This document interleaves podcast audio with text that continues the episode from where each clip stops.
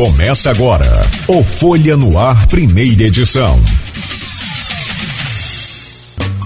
Folha FM, a rádio que toca você, 98,3. Campos dos Goitacazes, Rio de Janeiro, uma emissora do grupo Folha da Manhã. Muitos assuntos. Eu vou já é, chamar aqui para conversar conosco o Arnaldo Neto e o Edmundo Siqueira. Para os dois, um bom dia. Edmundo já faz parte do nosso Móveis e Utensílios, está sempre conosco aqui.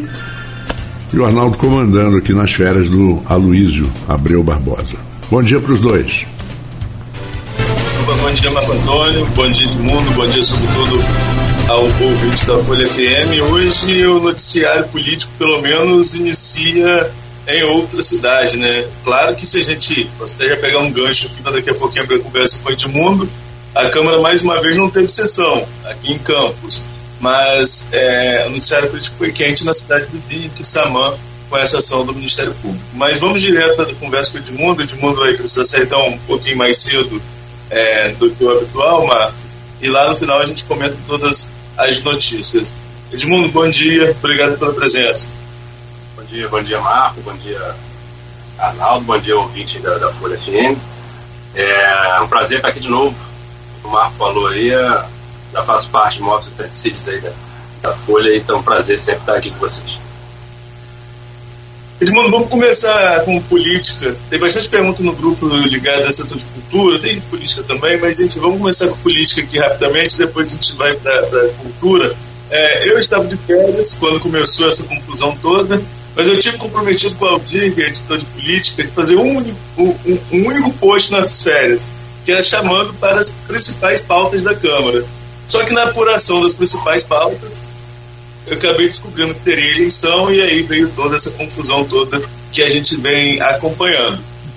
E a eleição está suspensa, é bom a gente voltar no tempo. Marquinhos Bacelar chegou a ser declarado, sim, eleito pelo presidente Fábio Ribeiro, e depois disso houve aquela confusão na Câmara e de lá para cá suspensão da, da, da, eleição e posterior desculpa e posterior anulação.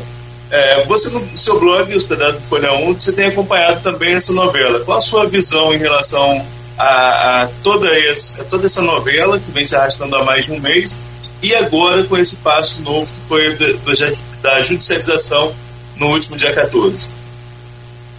Ali me parece, assim, primeiro é bom, é bom falar que não é, não é defesa de nenhum dos lados, né?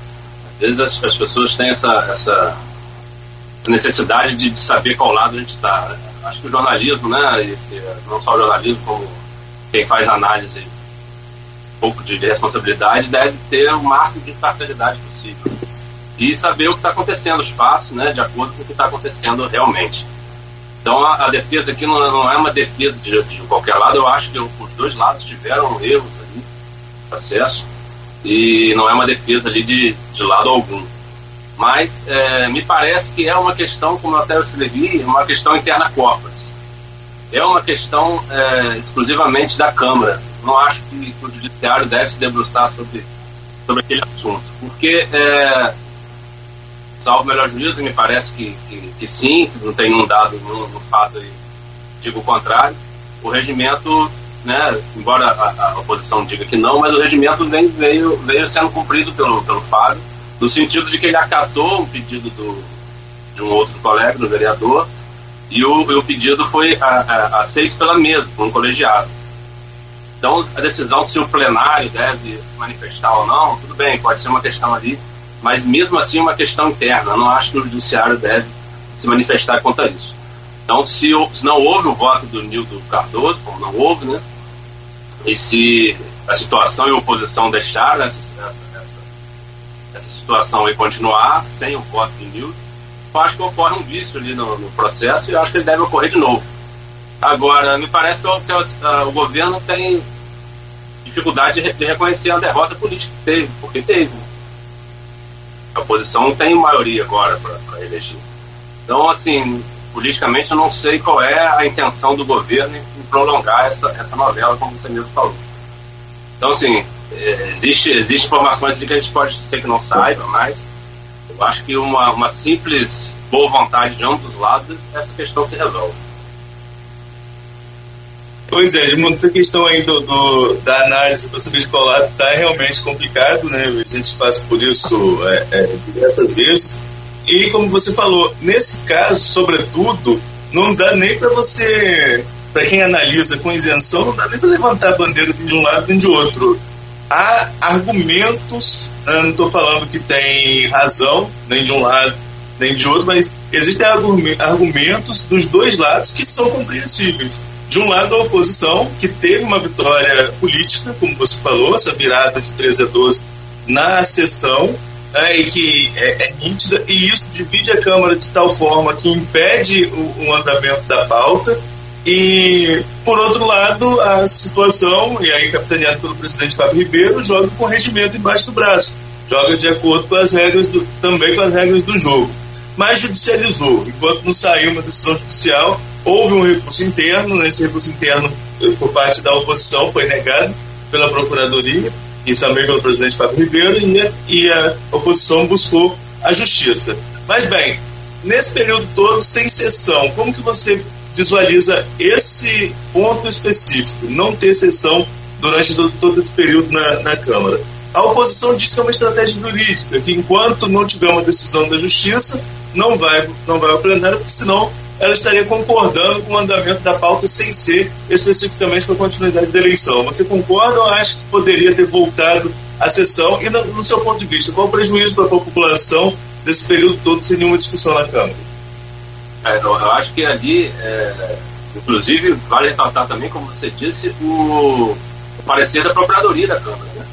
Então, existe um parecer da Procuradoria, existe um parecer do colegiado da mesa né? Eu não vejo problema assim é, direto para a situação ou para a oposição que isso seja posto em discussão novamente, já que tem prazo até o final do ano. Então, assim, é, é, não sei qual é a intenção política de ambos os, os, os, grupos.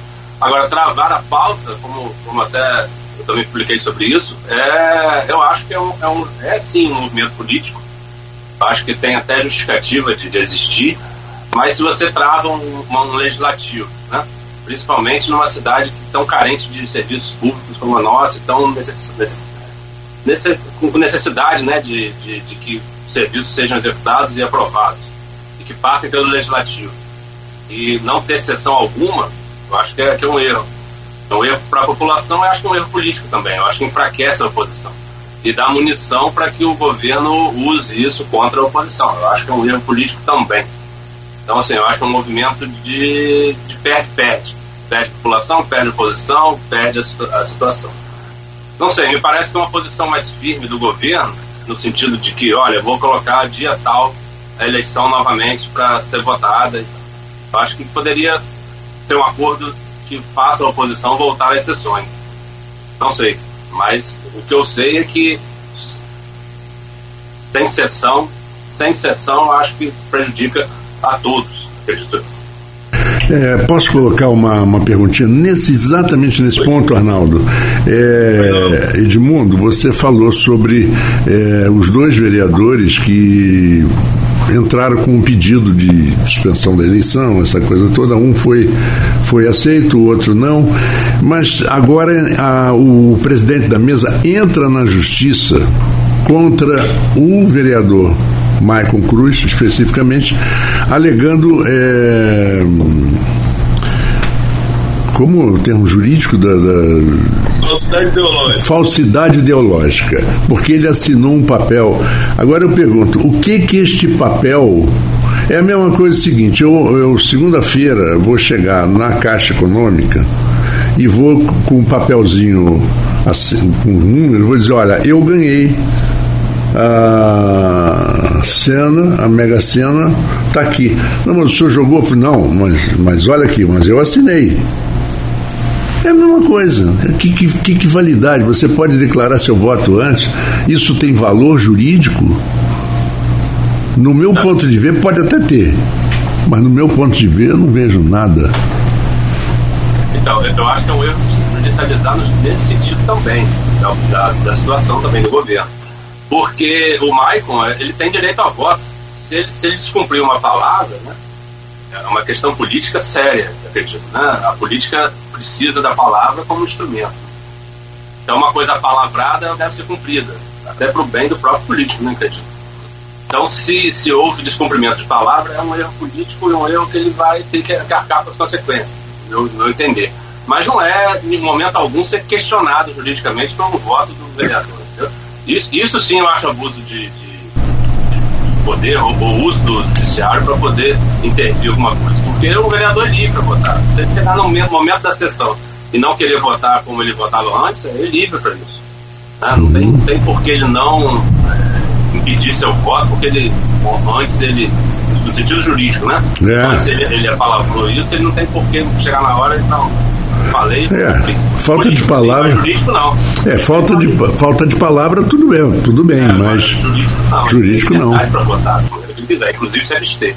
Agora, e, e também o voto do Nildo Cardoso está nesse sentido, porque se ele. Se ele se, se, se, o voto do Nildo tem uma presunção de ser, ele não, não deve ser aceito como tal. Por exemplo, ah, eu voto em, em Marco Antônio aqui no lugar de Arnaldo todo mundo sabe disso, mas então não precisa votar. Não existe presunção de voto. Tem, por isso mesmo, o Michael é o grande exemplo disso. O Michael, no, no momento final, mudou o seu voto. Então não existe presunção. Ah, o Michael vai votar com o governo. Chega na hora, não votou. Ah, o Nildo vai votar com a oposição. Chega na hora, ele pode mudar.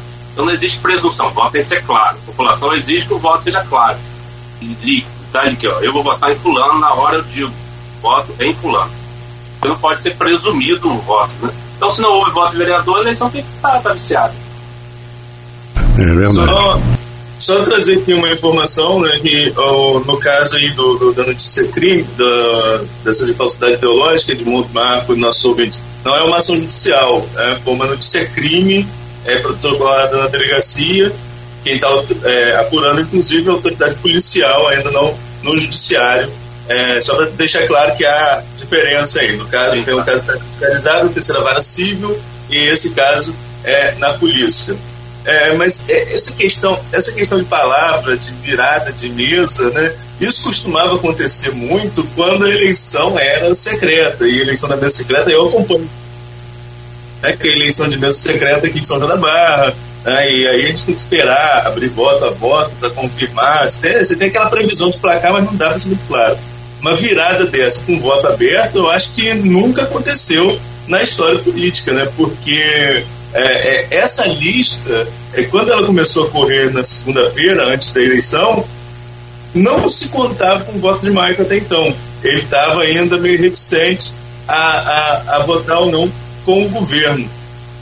Não é surpreendente que uma votação aberta, o governo leve uma virada dessa, e por outro lado, não foi também um, um, um erro das, das da base governista antecipar essa eleição, com a derrota perdeu mais um ano, se vota no final do ano e perde, a oposição só ia ter essa força toda depois da eleição. Agora, quando antecipa, ela começa a ter essa força de articulação já no início desse ano, tentando é, é, mostrar sua força a partir de agora e dando aí algumas derrotas ao governo já a partir de agora, o que poderia acontecer somente no ano que vem, Edmundo? É, existe uma especulação por que, que, né, que o Fábio Oliveira ele, é, antecipou a eleição, que o governo poderia colocar outro nome né, no, no seu lugar como, como, como, candidato. Isso foi negado, mas teve essa, essa, essa, essa informação. Agora, é, eu acho que antecipar, já que foi, acho que foi um erro político, sim.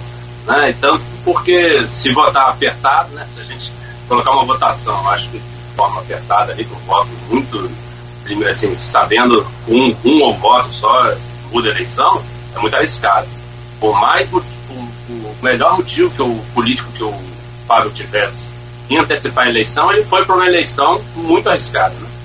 Tanto que perdeu por um voto. Então, assim, a eleição né, tem que ser com uma margem maior. Como você falou, dá munição à, à, à oposição. Eu acho que os dois lados têm dado munição ao seu adversário, politicamente eu digo, né? E aí essa, essa, esse imbróglio acaba tendo reflexo na população. Matérias importantes ali ficam sem votar. Eu acho que essa é a grande cerne que a gente tem que tratar, é justamente isso. É, eles têm que se resolver politicamente, resolver internamente. Porque veja só, se, se a Câmara tem dificuldade de eleger o seu, seu, seu presidente para um biênio posterior, daqui a um ano, né, questões internas ali, questões é, da população ali de, de valor, de, de, de, peso maior para a população, vai ter esse mesmo embrólio, vai ter essa mesma confusão, vai ter essa mesma dificuldade de aprovação? Então, assim, é complicado. Se toda questão da Câmara, toda a pauta da Câmara fosse judicializada porque alguém votou, não votou, porque a oposição quer ir para a justiça, a casa, a casa de leite não funciona, né? A casa de leite é um poder harmônico e mais é independente. Então, se ele, se ele não consegue resolver as suas questões internas, eu acho que ele se enfraquece. Então, a oposição e a situação tem enfraquecido a própria casa. Edmundo, é, tem uma questão também que chama muita atenção nessa eleição, acho que a gente pode até concluir essa, esse, esse assunto com essa pergunta. É, é, tem, uma, tem uma questão que chama muita atenção, que é o reflexo disso na eleição de, dois, de outubro agora de 2022. Porque essa eleição da mesa, ela mostra ali a divisão clara de dois grupos, sendo que o grupo da oposição ele se divide em outros grupos.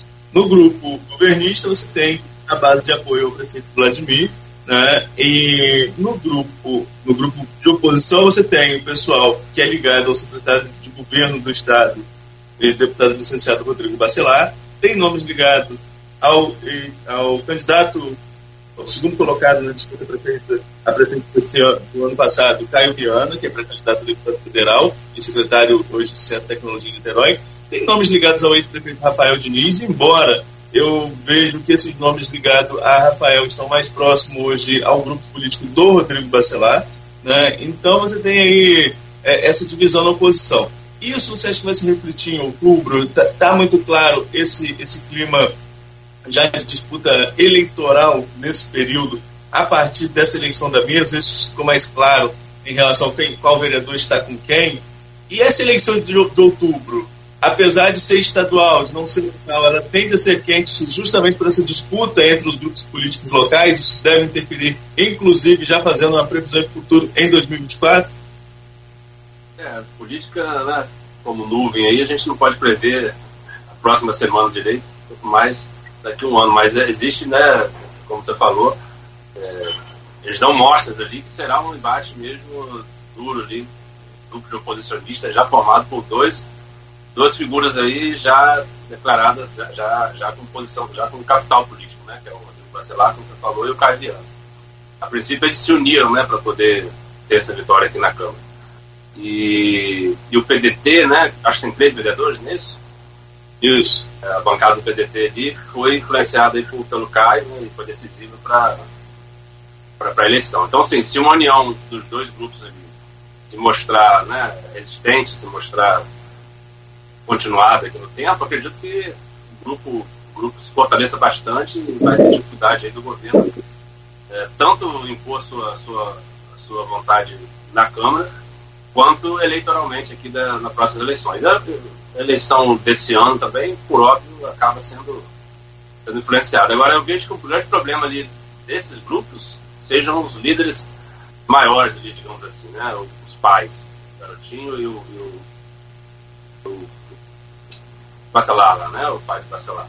Porque eu acho que se eles influenciarem politicamente aqui o local aqui, eu acho que também, para mim, é, é um erro, porque traz ali embaixo antigo, rememora algumas coisas que não devem ser remuneradas mais, pelo bem da cidade. E você vê que o garotinho é, criou, fez um, uma live né, com os vereadores depois daquela, daquela, daquela eleição. O, o pai de Bacelar também fez ali a, a sua publicação na rede social. Então, assim, acaba, acaba criando um clima muito beligerante, muito agressivo. Né? E os dois, as duas figuras têm esse, esse perfil e talvez influencie negativamente os seus próprios filhos aqui na, em âmbito local. Beleza. Seguindo essa linha da eleição de 2022, para a gente ir caminhando para o final da pauta política, na eleição desse ano, né, como eu falei, uma eleição que elege de deputado estadual a presidente da República. É, as, eleições que mais, as eleições que mais nos interessam são as de deputado estadual e federal. Nos interessa, estou falando no âmbito local. É, a eleição de deputado estadual e federal para ver qual vai ser a representatividade da região nessas duas câmaras, né, tanto na, na Assembleia Estadual quanto na Câmara Federal. Como que você vê esse jogo sendo arrumado aí com esse tanto de pré-candidato que tem em Campos? Aqui no programa, com o Aloysio e com o Cláudio Nogueira, o vice-prefeito Frederico Paes defendeu o voto no político da região, que não seja do grupo político dele, mas que seja o político local, para que a região tenha voz na, na Assembleia, tenha voz também na Câmara dos Deputados. Você concorda com essa análise do, do Frederico? E quantos deputados você projeta aqui para a região? Será que a gente consegue um número tão expressivo quanto na última eleição? Eu acho que a gente perdeu muito da nossa representatividade, né? representatividade, porque aí pela, né, por questão de saúde, teve duas mortes relacionadas à Covid, e acho que isso deve ser, infelizmente, né, com pesar, mas isso deve ser reposto no sentido de que a gente, nós, do interior, fique representado na, no, no Legislativo Federal e Estadual, porque senão a gente já somos já esquecidos, né? Recursos e decisões vão todos para capitais. Se a gente não tiver uma representação ali, a gente fica difícil. O Rio, o Rio particularmente, tem muito essa, essa, essa coisa né, do, da capital ser o único, único objeto de recurso. Eu acho que isso tem que ser mudado. Né? Aliás, o, se, se, o, se o Cláudio Castro tem algum mérito, é justamente nesse sentido, que ele tem, sim, feito ali é, intervenções, ou pelo menos olhado para o interior. Então, assim, eu acho que é, o legislativo, assim como em Campos, o estadual e o federal, tem muita importância. A gente tem nós, enquanto eleitor, né, que eu digo eleitor geral, tem a mania de, de não dar atenção ao legislativo. Né, votar por indicação, votar sem, sem reflexão. Isso tem, isso tem uma consequência muito grave. Então a gente precisa ter atenção à eleição do legislativo, muito, muita, muita atenção, porque se ela não for um voto pensado, né, consciente, como a gente pode falar, ele, ele traz consequências graves. A gente acha que o legislativo, né, o eleitor comum, acha que o legislativo não, não influencia no seu dia a dia, porque as ações do governo que influenciam no seu dia a dia do executivo. Mas não é bem assim, né? A gente vê aí, por, claro, aí na eleição, aqui da, na, na, questão da Câmara local. Se o legislativo não funcionar bem, as coisas não andam. Porque a gente vive numa, numa, numa república, né? um país democrático, e depende dos poderes dialogar. Então, é importante. Agora, se a gente tiver candidaturas aqui que, que falem mais do mesmo, talvez a gente o eleitor opte por outros, né, que não nos represente.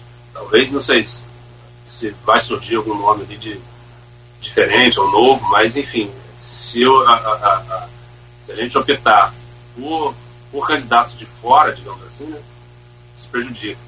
Eu acho que também, além de prejudicar o interior, deve ser plural lá o legislativo estadual.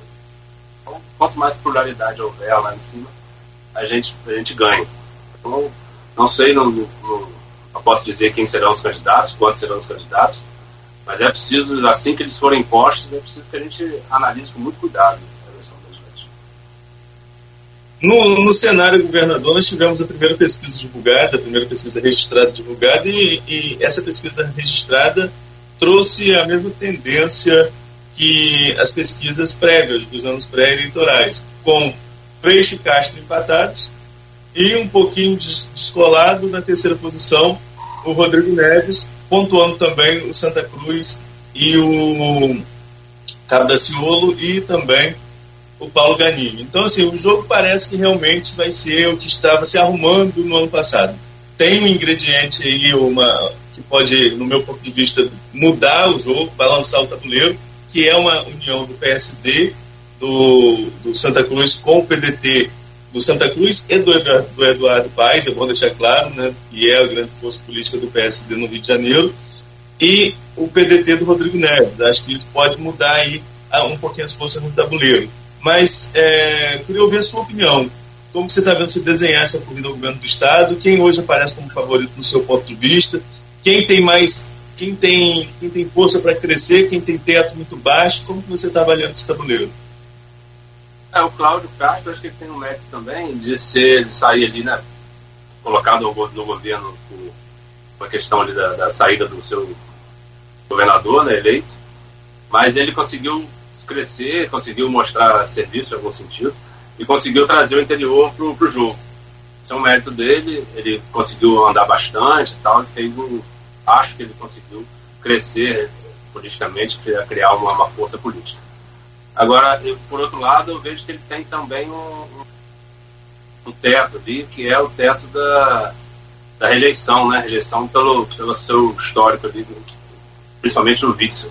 Acho que quando isso for trazido à tona com mais intensidade, eu acho que talvez ele, ele esbarre nesse teto e até tende a cair. Então, é possível que ele, que ele encontre dificuldades. O Freixo também tem um teto. O Freixo também tem um teto pela própria rejeição do que ele representa, né? Ele é muito visto pela, como uma extrema esquerda, ele é muito visto como uma, pessoa, né, principalmente a pauta de costumes, é, com posições polêmicas. Então, acho que ele tem um teto também, ele esbarra nesse teto. E o Rodrigo Neves foi mostrado já que ele tem, tem habilidade né, política para crescer. Tanto demonstrado aqui em Campos, né, com a eleição, do, com a, com a eleição passada, né, candidatura do Caio, tanto no trabalho que ele vem fazendo lá. Agora também tem calcanhar de Aquiles aí para poder é, é, se preocupar. Né? Então, o Rio, como sempre, candidatos aí com dificuldades sérias de, de, de poder se colocar com, com, liberdade. Agora, o Freixo, por outro lado, também tem, tem mais condições de, de, de, falar abertamente sem, sem ter algum peso como, como um pixel nas costas, né? ou algum processo, alguma coisa assim. Eu acho que vai se desenrolar muito, a eleição do Rio vai se desenrolar muito no final. Eu acredito que vai lá na reta final isso vai se demonstrar mais, mais sólido ali, isso pode mudar bastante. Se o Rodrigo Neves fizer um serviço eleitoral forte, como fez no Campos, por exemplo, talvez ele cresça ali a ponto de, de dar trabalho aos favoritos hoje. Edmundo, ainda em política, mas agora passando para o âmbito nacional, vou trazer a primeira pergunta do grupo, tem outras aqui, sobretudo da, da, da parte de cultura, que a gente vai trazer todas aqui para você. É, mas a primeira, já que fala de política, é a do nosso colega radialista Arnaldo Garcia, que coloca o seguinte: cara, cara de mundo, antes de mais nada, destacar que sou fã dos seus textos. Mas vamos lá, faltando sete meses praticamente para o pleito presidencial, você ainda acredita em terceira via e uma virada no, no panorama que vivemos no momento? Se sim, qual o movimento que antevê para essa possibilidade? Obrigado, Arnaldo, obrigado pela consideração e que bom ter ele como leitor. É, a terceira via é muito difícil, né? A gente contar com que a terceira via vai fazer o movimento em sete meses. Agora, por outro lado, se, se o, o, a candidatura petista ali continuar achando que a vitória está tá ganha, isso pode influenciar, mas não acho que influencie para a terceira via, influencie para o governo, o governo, né, o Bolsonaro. Achar que o Bolsonaro já está vencido, acho que é um erro, um erro grave. Isso deve ser, deve ser trazido com, intensidade aqui pelos, pelos, pelas candidaturas outras. Porque se a gente achar que o. Tanto que as últimas pesquisas têm demonstrado que o Bolsonaro tem uma recuperação aí em relação a isso. Agora, o preço de combustíveis, inflação, tudo isso também pode voltar e o Bolsonaro a cair novamente. Eu acho que se o, se o cenário continua, como a gente, como todas as pesquisas demonstram, né, e o segundo turno for entre Lula e Bolsonaro, vai ser uma eleição de rejeição. Não acho que isso seja bom para a democracia, porque vai ser quem detesta mais um candidato, quem rejeita mais um candidato.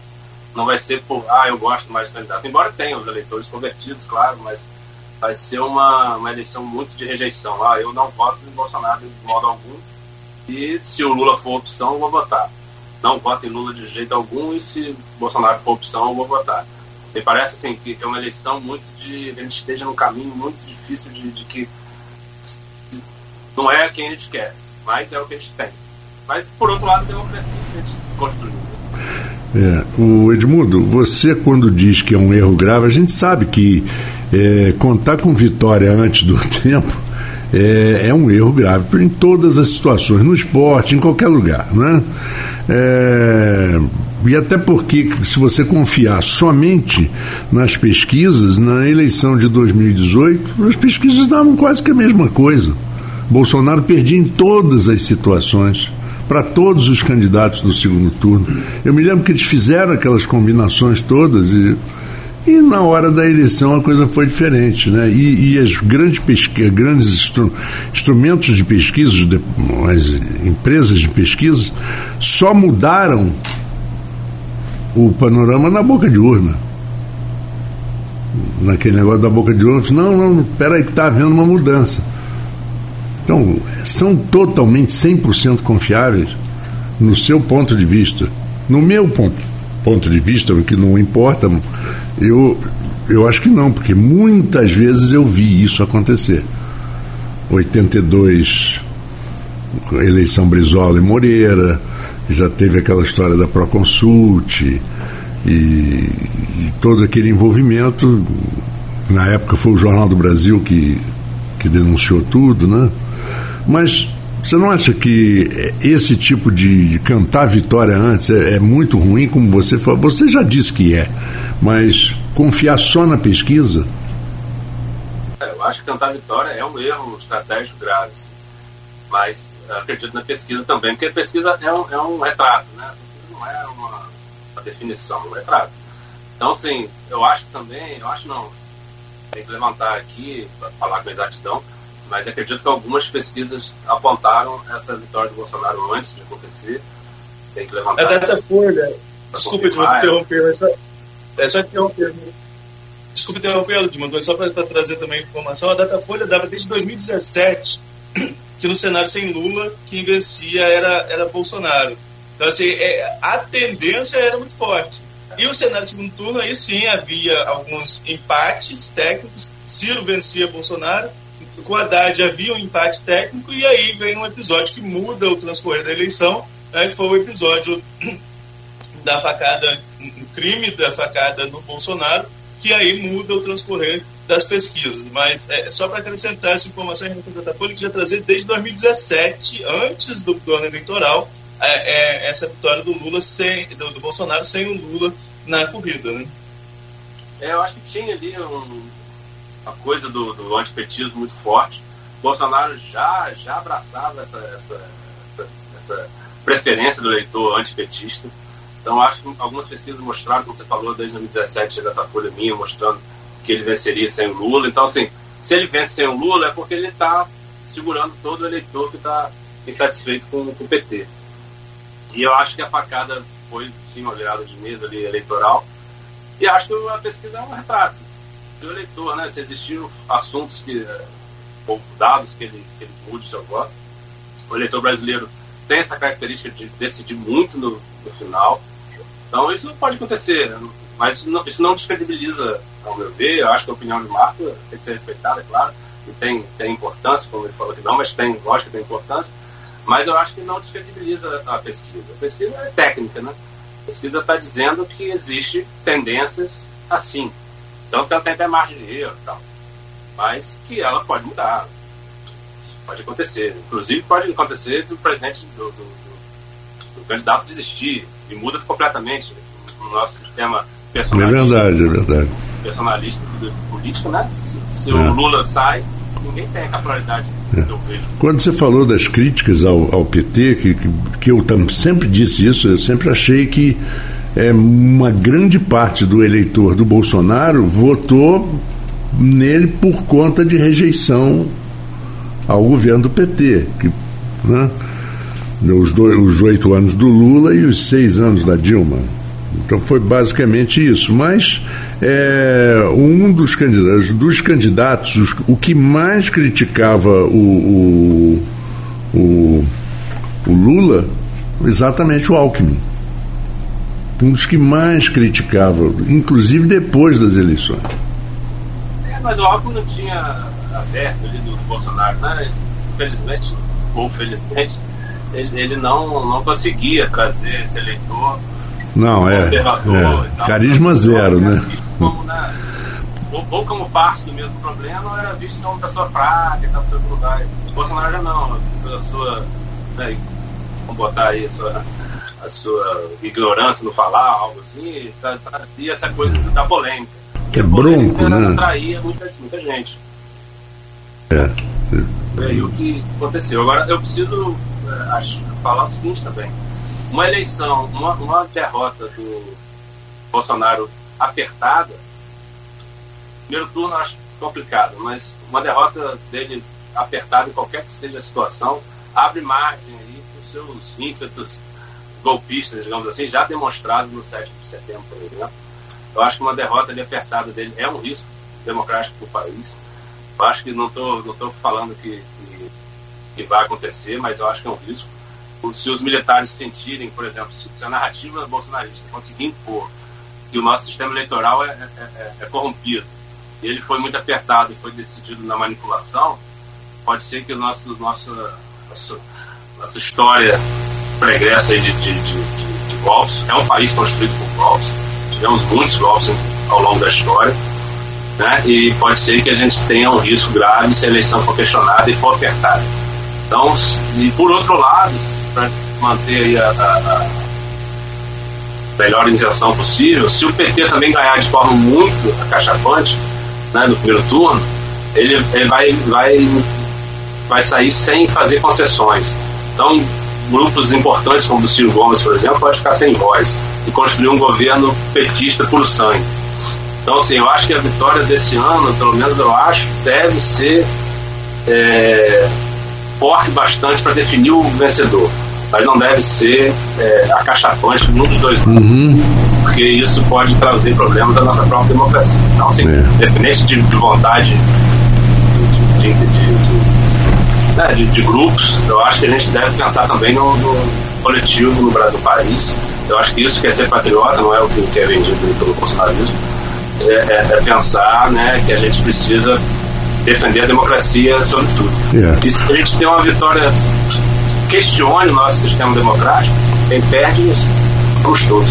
É verdade. Qualquer radicalismo aí é prejudicial, né? Qualquer posição radical. É, Arnaldo, são 7h43. Vamos fazer um pequeno intervalo e já voltamos. Só, só, só, só colocar uma coisinha aqui, Edmundo, se puder brevemente. Nós estamos com essa, nós estamos com esse conflito. Você falou o resultado da eleição apertado pode trazer é, é, resultados ruins para os dois lados. Mas nós estamos nesse conflito devido a um resultado apertado também, Dilma Aécio em 2014. Parece, que a gente não saiu daquela eleição, né? E daí em diante a gente afundou na crise econômica, veio processo de impeachment, Temer, eleição do Bolsonaro, e aí veio pandemia, enfim, estamos num processo econômico muito ruim. Se a gente tiver uma vitória apertada também, não pode ter esse clima de não acabou a eleição e prejudicar o país? Arnaldo, obrigado pelo gancho porque isso é uma coisa que eu tenho pensado até não lembro se eu já publiquei sobre isso, mas eu acho que o, o, o AES foi um grande culpado para a gente ter tudo que está tendo hoje. Em que sentido? Eu acho que o Aécio, se o Aécio ganhasse ali, novamente não é juízo de valor, não é vontade de eleitoral, se ele ganhasse ali, uma direita responsável, uma direita que não é extrema, como o Marcos disse, que é, que é prejudicial todo qualquer extremismo, uma direita, essa extrema direita que está no poder hoje, que é representada, que representa ali muita gente, não estaria, eu acredito, com essa força. Existia uma, uma direita democrática faria o equilíbrio do jogo ali, entendeu? O PT vinha de um, de um governo longo, vinha de muito desgaste, vinha de muitos casos de corrupção. Uma vitória do Aécio, independente do juízo valor, a gente soube depois que ele seria um, não, um canalha, enfim, teve muitos erros jurídicos, mas eu digo assim, politicamente, né, eu digo democraticamente, uma vitória do, do Aécio traria um equilíbrio de forças. E uma derrota do Aécio eh, continuou trazendo ódio o governo do PT vinha na rejeição e os grupos conservadores, os grupos de direita começaram a ter ódio do outro, do outro do oponente, isso que é ruim. Não era como inimigo, não era como, como adversário, era visto como inimigo. É isso que é, é ali que a democracia começa a ruir, né? tanto que existe vírus, até como a democracia morre, mostra isso, morre por dentro, né? Então você vê como inimigo esse mundo bipolar, né? se fulano é, é desse jeito, é petista, ele é petista, ele é ruim, se fulano é desse jeito porque ele é bolsonarista, se é bolsonarista é ruim. Hoje você vê uma casa com a bandeira do Brasil, né, você pensa, e ali tem um bolsonarista, e ali tem um cara conservador, ali tem um cara anti-vacina, ali tem um cara que é isso, assim, é sabe. Terraplanista também. é, então você cria, cria uma animosidade. Eu acho que a derrota do Aécio aumentou a animosidade. É claro, foi, foi a decisão que foi feita né, pelo, pelo eleitor mas não, há se questionar. Inclusive, apesar do próprio Aécio ter questionado o resultado da eleição, e também é, é um gancho ali errado e causou muita, muita questionamento indevido. O Aécio tinha que aceitar a derrota que não aceitou. É então, verdade. criando uma extrema direita. É. Então, e, e, digo mais, é, se as instituições funcionassem, se uma direita responsável tivesse funcionando e uma esquerda É, eu digo direita esquerda porque, enfim, grupos, né, que existem vários grupos dentro da direita vários grupos da esquerda, mas grupos progressistas, grupos conservadores funcionassem ali devidamente, um, um parlamentar que homenageou um torturador numa Câmara Federal, né, no processo de impeachment da, da Dilma, ele sairia dali sem o mandato ou sairia preso. Ele saiu dali aplaudido. Então, assim, é ali que começam, são essas coisas que começam a, a ruir uma democracia. A gente está na situação que está. E Arnaldo Neto, nosso jornalista. Arnaldo, mais uma vez, passo a bola para você, para engatar Vamos o lá. papo. Neste bloco, Marco, eu vou fazer mais a, a, a parte cultural, como também o militante da cultura, e noticia muitas questões de cultura, e tem várias perguntas do grupo, do grupo do blog Opiniões que eu falei no ar, vou trazer mais essas perguntas aqui agora.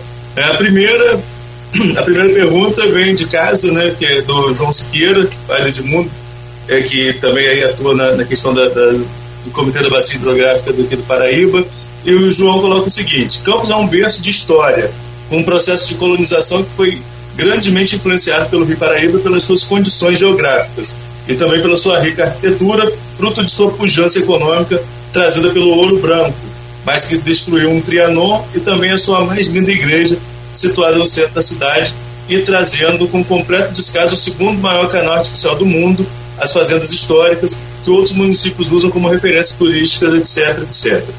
Como podemos motivar a população a votar em homens que tenham a visão de valorizar a nossa origem, o nosso patrimônio material e imaterial, como diversos poetas e historiadores locais, para que novas gerações não tenham como legado um grande vazio de conhecimento e de referencial intelectual, Edmundo?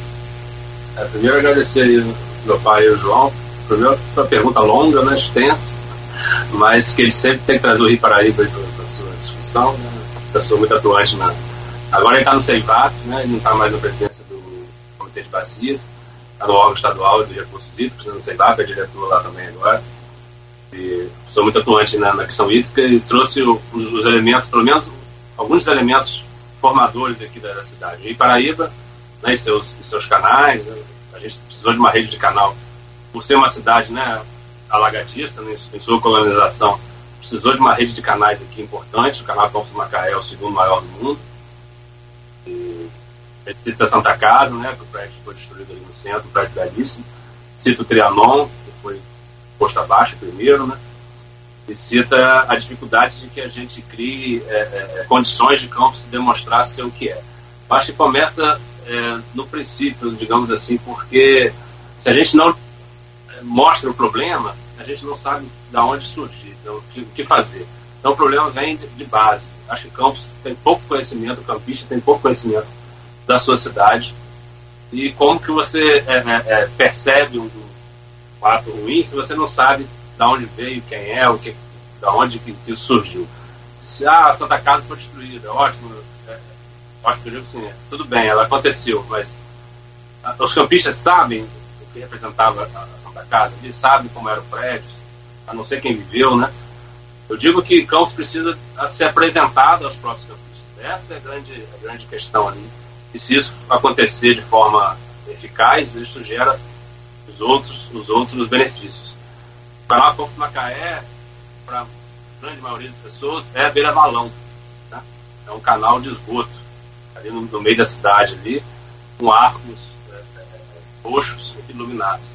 E não é, a gente é um canal de grande importância, de grande relevância histórica, que traz elementos também de contestação, foi construído por mãos escravos, deve ser trazido também, e, e, isso não deve ser enaltecido, mas deve ser contado e, e mostrado que isso, o erro histórico que isso aconteceu.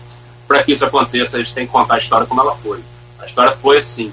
Não adianta você omitir fatos em que não, não houve escravo, não pode falar escravo.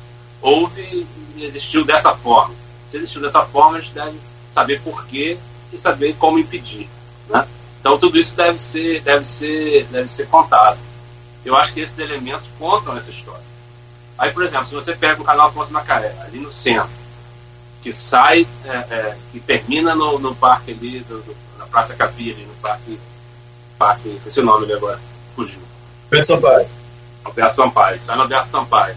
Do lado ali do Alberto Sampaio, sentido Iparaí, do lado direito você tem um prédio de 100 anos, que é o mercado municipal histórico, lindo e representativo. encoberto, encoberto numa feira de. É, escondido, infelizmente. Um, rio, um, um canal que chega no, no, no, Roberto Sampaio, que é um parque ali, que desemboca do Rio Paraíba, que é de toda importância. E isso tudo, esse, todos os elementos que eu falei são, são delegados, nenhum desses elementos estão, estão expostos à população, estão disponíveis à população. Como que você vai criar algum tipo de identidade, até de voto em alguém que valorize isso, se você não tem valorização disso? uma, uma, uma, obra simples ali no canal Porto Macaé faz com que ele passe a água corrente, faz com que ele é, é, seja até navegável, inclusive. E, e uma, uma, uma, uma, decisão não tão simples de tirar aquela feira de, de peixe dali, que, que permissionários ali, a feira, da, da, e colocar, por exemplo, atrás da rodoviária, que é uma praça ampla, também com estrutura para que eles trabalhem, lógico, isso sempre trazendo a, a, a, concordância deles e a participação deles, você abre um mercado municipal de 100 anos, que qualquer cidade do mundo valorizaria aquilo e usaria aquilo turisticamente. Esse mercado municipal dá de frente para o segundo maior canal do mundo, que poderia ser navegado, e por uma praça histórica representativa que poderia ter vários atrativos ali, turísticos e culturais. Então, assim, estou trazendo um elemento simples do nosso dia a dia, que a gente passa todo dia por aqui e que não é esquecido completamente. Você vai em, Belo Horizonte, o mercado é, é, é, visitação. Você vai em São Paulo, o mercado é ponto de visitação. Aqui nós temos todos os elementos para que isso aconteça e não é. Então, assim, resumindo a pergunta aí do João, é exatamente isso. Como que você cria identidade, cria é, aproximação, cria relação do, do, das pessoas se isso é posto como é. É verdade, Não, Arnaldo. Só, desculpa. Edmundo, Edmundo é, Marco, colocar alguma pergunta? Desculpa. Não, não, não, não. Tá, tem uma pergunta aqui da Vera Marques, que ela diz que é uma pergunta simples, mas que leva confusão em muitas pessoas. Qual o significado de cultura que estaria englobado pelas políticas públicas? É, que tipificação de peça de teatro, cinema, música, manifestações religiosas e não religiosas, municipal, global? É, é, quando a gente fala em cultura, políticas públicas para a cultura. No que a gente está falando? A cultura é, é, é, sempre um conceito difícil de definir. Cultura pode ser tudo, né? cultura pode ser qualquer expressão, mas ela, eu acho que como política pública e como, como objeto de dedicação das pessoas públicas e de todos, né? ela é um conjunto de, de, de, de identidades, é um conjunto de, coisas em comum. Né? Cultura justamente é o que faz o campista ser o campista. Né? É o que faz a gente, a gente saber a nossa história. Cultura é esse conjunto de coisas. E se você pensar em entretenimento, né? música, arte, arte não é entretenimento, é música, entretenimento puro e simples, ele pode ser considerado cultura, mas ele faz parte desse conjunto de, de ideais, conjunto de, de, de formas de pensar. Né? Uma cultura é justamente uma forma de pensar, uma forma de criar, uma forma de pensar um povo. Então a cultura brasileira, a cultura de campos, né?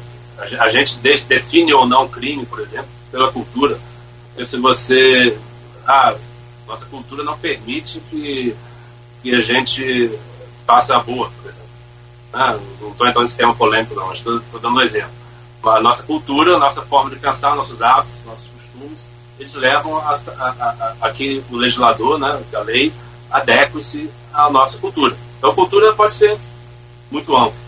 Agora, política pública cultural já é uma coisa que deve ser tratada com muita, muita exatidão, porque cada local tem as suas necessidades, cada local tem as suas particularidades. Campos é uma cidade histórica que depende que a cultura seja tratada de forma muito responsável. E, e elementos históricos, como eu falei do, do canal, mercado, muitos outros elementos aqui que precisam ser trabalhados de forma responsável como política pública cultural. Lógico que eh, os fazedores de cultura, né, os músicos, os artistas, o teatro, tudo isso, eu acho que já tem recebido, inclusive, algum tipo de apoio da, da poder público estadual, inclusive tem editais que foram lançados. A Daniela Barro tem, tem feito um trabalho digital bacana. Campos tem trazido essa, essa questão também de apoio, teve aqui a lei de Aldir Blanc, teve outros editais para que fazedores de cultura aí participassem. É, eu até fui um dos jogadores de um dos processos, eu joguei alguns, alguns projetos muito bons, culturais aqui da, da, da cidade, que foram, receberam apoio financeiro da prefeitura, via essas, essas leis.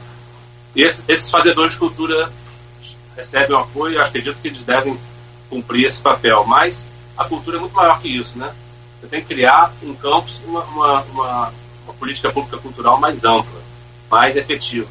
E eles, nós temos equipamentos culturais já que fazem esse papel, mas precisam ser integrados. Eu acho que a cultura de campos, a palavra-chave é integração. Você integrar é, alguns elementos, elementos como, como eu citei, Canal Costa Macaé, Mercado, é, Museu Lavo Cardoso, outros tipos de elementos, integrar isso com os equipamentos culturais e com as políticas públicas, Campos tem muito a crescer, muito a ganhar, tanto turisticamente como na cultura. Então, assim, integrar essas, essas ações, integrar essas vontades, acho que é o grande desafio da política pública, política cultural aqui em Campos. Vou trazendo aqui as perguntas do grupo, Edmundo. Tem também aqui da Rafaela Machado, diretora do, do Arquivo Público Municipal, e ela traz aqui um tom meio de política também para a cultura, mas um assunto interessante para debate.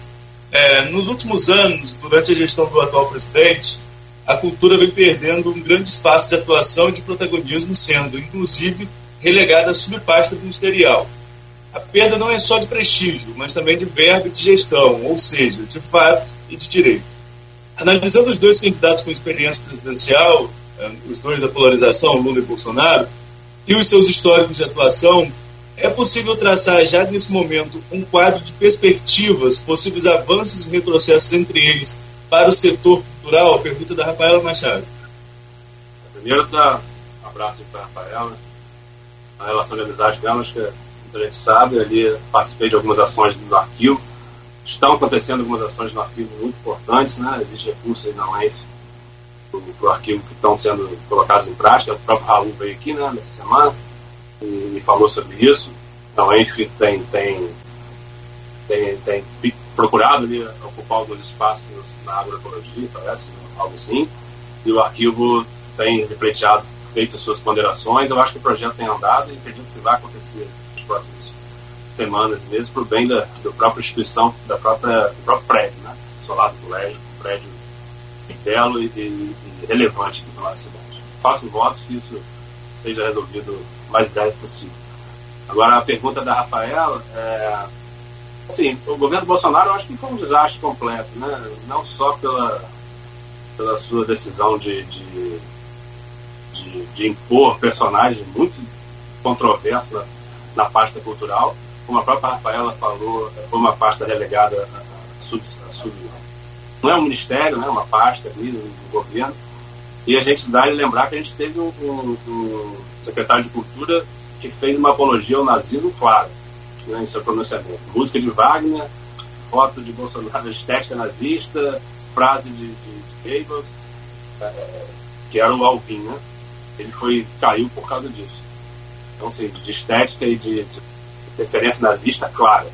Depois disso, tivemos, né, a, a, acho que alguns passaram pela pasta, mas depois tivemos a Regina Duarte, que, é, que ela, ela também foi, produziu quase nada, e, e frases polêmicas e posições polêmicas relacionada à pandemia, acho que ela falou que, que a gente estava muito preocupado com as mortes, algo assim.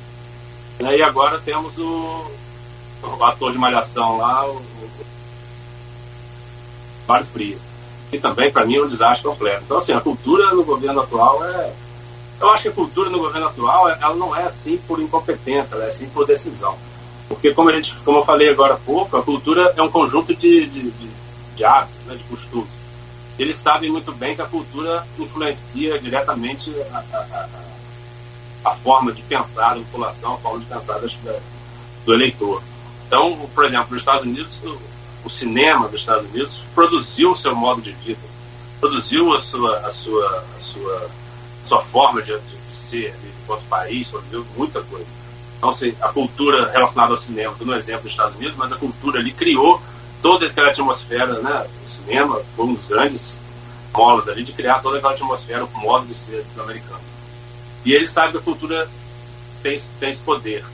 E influenciar a cultura negativamente, a meu ver, também é uma estratégia política. Então, se você traz Mário Frias falando lá, censurando o filme, não, não, não a polêmica atual, não que essa é outra questão, mas censurando o filme e falando é, as barbaridades que ele costuma falar, isso é uma estratégia, não é só uma questão de, de posicionamento. Então, eu acho que a cultura desse governo atual sofreu enormemente. Se ele continuar, acho que vai ser um desastre completo. Agora você citou aí, você esbarrou no filme, mas não falou, mas eu quero ver sua, a sua opinião em relação a essa polêmica aí envolvendo o filme do Danilo Gentili, a tal cena com o Fábio Porchat. É, o Danilo, eles têm defendido que a cena, longe de ser uma apologia à pedofilia, até porque, se fosse por isso, uma cena de agressão à mulher, como ontem a novela da Globo mostrou, a novela das nove, né, que o companheiro matou lá a, a, a esposa, enfim, por ciúme. E, então essas cenas seriam apologia à violência contra a mulher. Você concorda com a análise da, dos envolvidos no filme ou acredita que o Ministério da Justiça está certo em censurar ou o Ministério da Justiça estava errado lá atrás em botar uma classificação indicativa tão baixa para um filme que tinha uma cena como essa?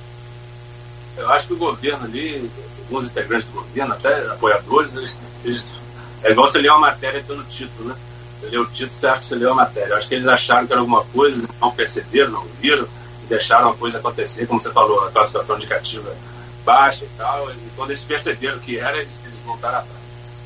Agora, assim, é, é, uma, é uma opinião difícil de dar, de dar no sentido de que é, envolve questões muito, muito difíceis, que é criança, que é pedofilia, que é apologia a crime. Eu acho que a gente deve ali pensar enquanto lei, né? Se firmar o que a lei diz em relação à apologia à pedofilia, por exemplo. O que a lei diz em relação à apologia à, à agressão à mulher, né? E se houve alguma né, contravenção ali, deve ser punida. Agora, por exemplo, se você falar, ah, mas é, uma música, por exemplo, o Chico Buarque, né, recentemente falou que não vai cantar mais com açúcar e com afeto, que traz uma mulher submissa. É, aquilo é uma apologia à mulher submissa é uma crítica à mulher submissa? Então, arte, cinema, música, é tudo muito subjetivo. É tudo muito, é, é, é muito difícil de você dar uma, uma opinião assim, até legal. Agora, agora, por outro lado, não acho que censurar seja o caminho, mas por outro lado, foi se há limite para o humor, eu acho que eles chegaram nesse, nesse limite. Se há limite para poder fazer uma coisa né, fora de propósito e dizer que é arte, eles vão ultrapassar esse limite. Acho que eles mexem com religião e mexem com crianças, né? No caso, a religião foi há um tempo atrás que tem aqui uhum. mais ou menos as mesmas pessoas né, criticaram ali, fizeram. Você mexe com, com o interior das pessoas de forma muito agressiva. Não acho que o papel da arte da cultura, da, da, do cinema seja isso. Então, assim, existe limite para o humor, existe limite para o cinema, existe limite para a arte. Eu acho que existe, como tudo na vida. Eu acho que eles ali eles ultrapassaram algum desses limites. Eu acho que foi muito agressivo. Eu vi a cena, me senti incomodado. Não sou lá um grande conservador dos costumes, né?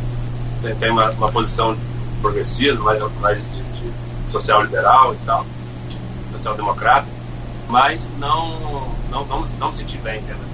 Assim, o limite foi, foi de, de, de, de, é pode dizer assim, infeliz. É. Não deveria ter colocado aquilo. Colocaram, acredito, para poder gerar polêmica, geral e gerar engajamento.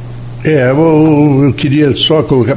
É, na verdade, às vezes é necessário também a denúncia, né? Às vezes você pode é, ter uma peça de arte, alguma coisa que mostra alguma coisa que, que nos incomode, mas que é uma forma de denúncia. Mas ali, no caso, realmente é uma forma meio sarcástica. Eu vi muito sarcasmo ali, também não gostei. Agora, quanto à música que a Nara gravou, é, eu achei uma grande bobagem do Chico Buarque fazer aquilo, porque essa música tem uma história diferente. E essa história diferente me foi contada muitos anos atrás pela própria Nara. Foi a Nara que pediu ao Chico que fizesse uma música dentro daquele tema para mostrar que o amor supera tudo. E foi muito bem interpretada pela Nara aquela música. É uma, é uma música que emocionava. Né? Mas na época que ela foi lançada, também teve muitas críticas. No, Poxa, mas que mulher, você parece mais uma Amélia.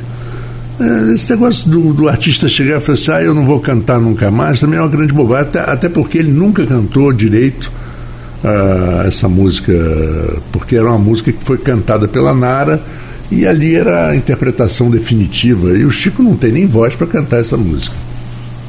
Essa é, é a minha posição. Mas quanto ao filme, eu concordo. Mas o Marco traz um, um, tema até que a gente pode falar um pouquinho sobre ele, Edmundo e Marco também na conversa, que é essa releitura esquecendo o contexto da época, né? Uh, Monteiro Lobato. Caso de Monteiro Lobato, exato, veio minha cabeça agora. Monteiro Lobato sempre é muito criticado porque é, há racismo na, na, na, sua obra. E aí, é, como que a gente faz? A gente faz uma releitura, no seu ponto de vista de mundo, a gente faz uma releitura, ignorando o contexto da época, ou a gente dá uma nota pé explicando que naquela época o costume era esse, porque faz parte da nossa cultura também. Porque se é, se hoje ainda temos racismo, foi porque naquela época isso ainda era muito claro. Qual a sua opinião? Se faz releitura trocando a obra do autor ou apenas contextualizando com como acontecia na época? É porque eu falei do, falei do canal, né? Se a gente omitir o que aconteceu, a gente não vai resolver o problema. Né? Resolver né, no sentido de apaziguar, no sentido de discutir o problema. Ah, se você vai esconder que você tem uma, uma doença aqui no fígado, vou esconder, não quero saber essa doença. Ela vai acabar te matando. Então, se você esconder as coisas, né, se você não contá-las como ela, como ela foi, como elas foram, você vai criar problemas. Então, assim, não adianta você censurar, você esconder, você né, deixar de, de, contar. Agora, é claro que ela tem que ser contada de acordo com o seu contexto histórico e de acordo com o seu momento atual. A releitura não, não, não digo, mas ela deve ser tratada no sentido de que, olha, hoje ela não cabe mais ela não cabe mais? Por causa disso, disso, daquilo. Então, assim, essa discussão, ela, ela, é, ela é transitória, né? ela é mutável. É como a lei. A lei de, de 1910 não vale para hoje, algumas coisas. Então, assim, a sociedade muda, as leis mudam, as obras mudam, a arte muda. É uma expressão humana. Se a gente fosse igual para sempre, né, a gente estaria onde está hoje. Então, é uma expressão humana. Só que se esconder essa expressão humana, você cria um problema grave levando ao extremo, por exemplo, se você. Ah, é, escravidão é uma coisa muito ruim, perversa, como ela é, então não vamos falar escravidão. Vamos esconder escravidão, não aconteceu. Já vai chegar um certo momento, lógico, levando ao extremo, vai chegar um certo momento as pessoas não vão saber o que é escravidão. Entendeu? E ela pode voltar a acontecer. As pessoas não sabem o que é, entendeu? Estou levando ao extremo, dando um exemplo para ilustrar. Porque se você esconder, se você omitir, se você não, não contar como ela foi, você pode criar as condições que ela volte a acontecer. Que é uma expressão humana que aconteceu e ela pode voltar a acontecer. Racismo a gente tem até hoje. A escravidão acabou em tempo histórico, acabou ontem. Se a gente deixar é. de contar o que aconteceu. É Cento e poucos anos, né? Muito pior. Cento e poucos anos, historicamente, é, um, é um vento. É um vento, é um vento que passou e que derrubou alguma e, coisa, mas. É, digo mais, recentemente um negro foi açoitado numa praia do Rio até a morte. Sim. Entendeu?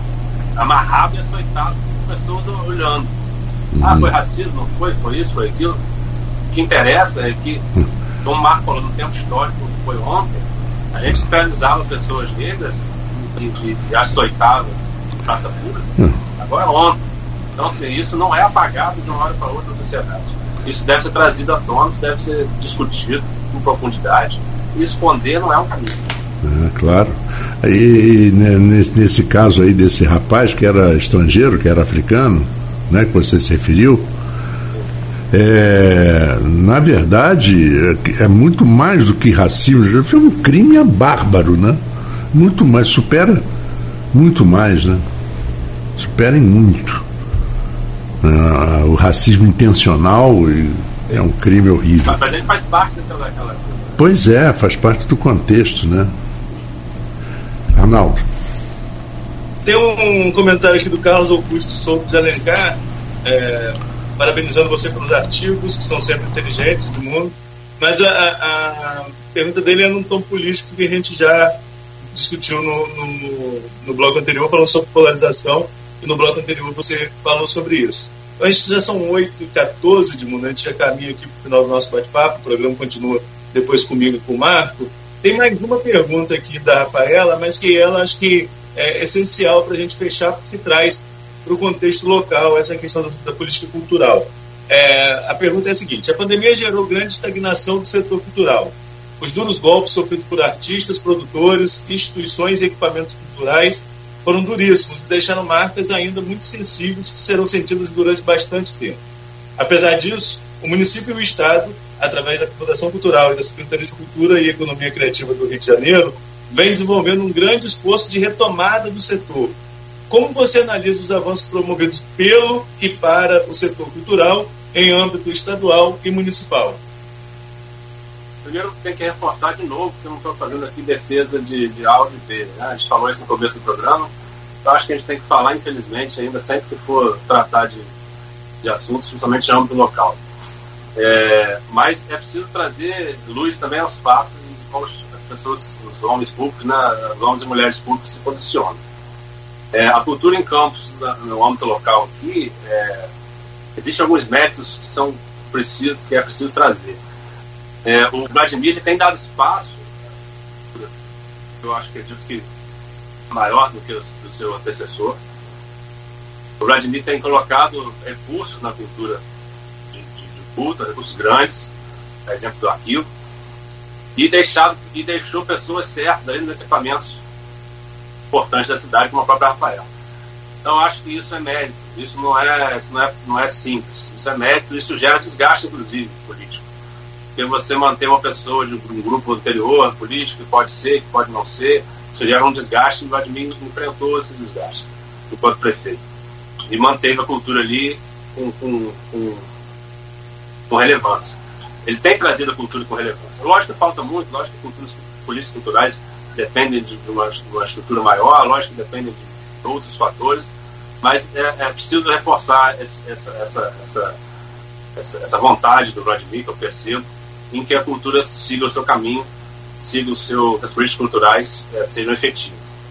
Eu acho que o, os 20 milhões que ele conseguiu né, via LEG, via, via tantas outras pessoas que ajudaram para o arquivo público é essencial, isso é louvável, isso deve ser sempre trazido à tona e questões aí burocráticas devem ser resolvidas.